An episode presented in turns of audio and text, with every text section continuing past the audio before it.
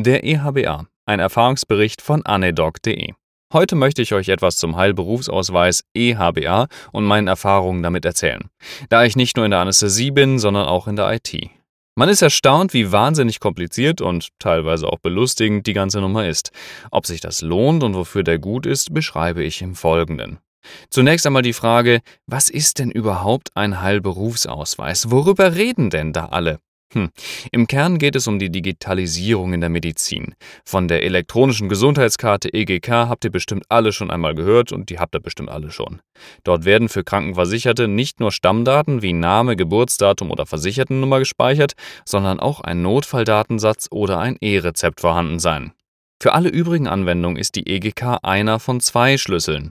Patientendaten wie Arztbriefe, Befunde oder Nachrichten zwischen Leistungserbringern werden nämlich in einer Cloud gespeichert, weithin bekannt als ominöse Telematik-Infrastruktur TI.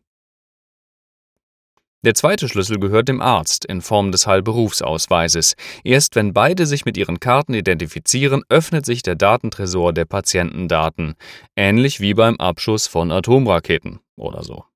Datenschutz ist auch ein gutes Stichwort. Alle Gesundheitsdaten gehören grundsätzlich dem Patienten.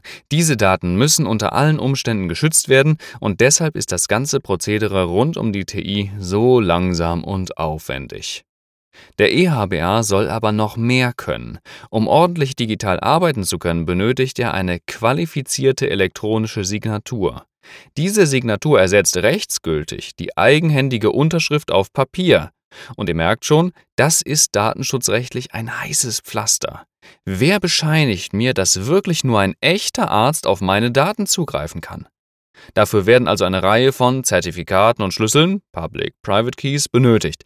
Eine besondere Rolle kommt dem Vertrauensdienstanbieter VDA oder Zertifikatsdiensteanbieter zu, der das Zertifikat auf dem Ausweis eines Arztes akkreditiert und somit den Zugriff gewährt. Dafür sind aufwendige technische Vorkehrungen zu treffen, die nicht kostenlos angeboten werden können. Und da nähern wir uns dem aktuellen Stand und meinem Erfahrungsbericht.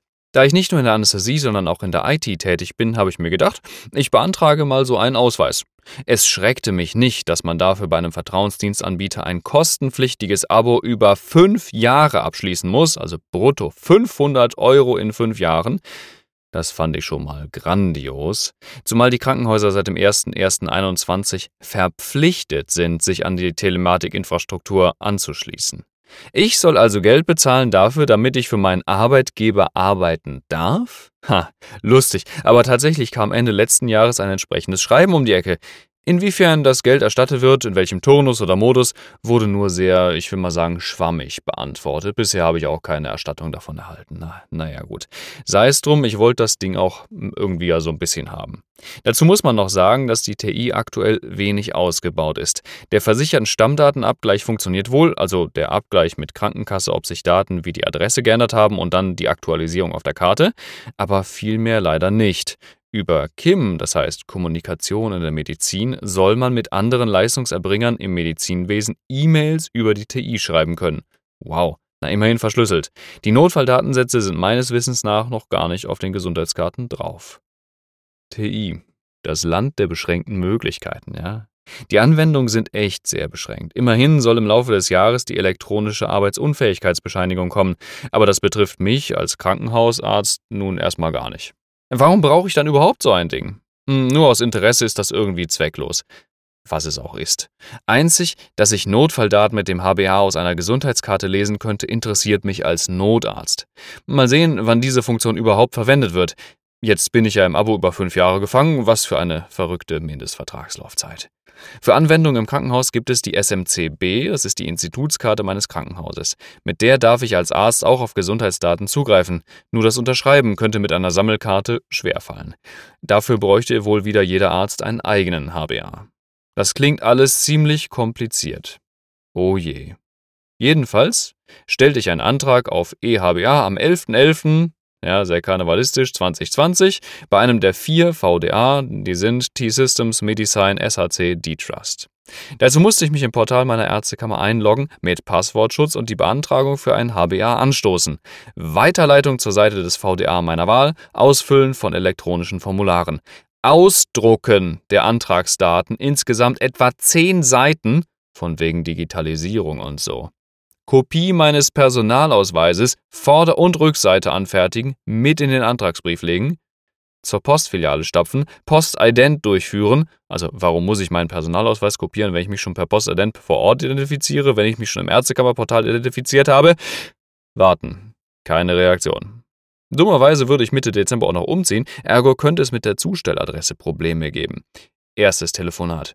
Der Ausweis geht bald raus. Und, ach wissen Sie, keine Ahnung, warum Sie Postident und eine Ausweiskopie vorlegen müssen. In Klammern, Ausweiskopien anzufertigen sehe ich als sehr kritisch an. Umzug durchgeführt, Ausweis natürlich nicht da. Ende Januar erneutes Telefonat mit dem VDA. Oh, ich kann Ihnen gerade nicht helfen, die Kollegen haben ein Update eingespielt und seitdem geht das System nicht mehr. Yay. Drittes Telefonat, einen Tag später. Adressänderung nehme ich auf, aber die Ausweise will ja sowieso keiner haben. Ha, Aktuell macht es tatsächlich ja keinen Sinn und kostet auch noch private Kohle, aber mal nebenher. Viertes Telefonat am selben Abend mit der Cyber Security Abteilung. Ja, jetzt habe ich gedacht, ich habe irgendwas mit dem Geheimdienst zu tun. Ich solle bitte noch eine Ummeldebescheinigung beibringen, damit der Ausweis an die richtige Adresse zugestellt werden kann. Gesagt, getan. Ein paar Tage später die E-Mail, dass meine Daten erneut zur Ärztekammer gehen, um geprüft und freigegeben zu werden. Warum das jetzt?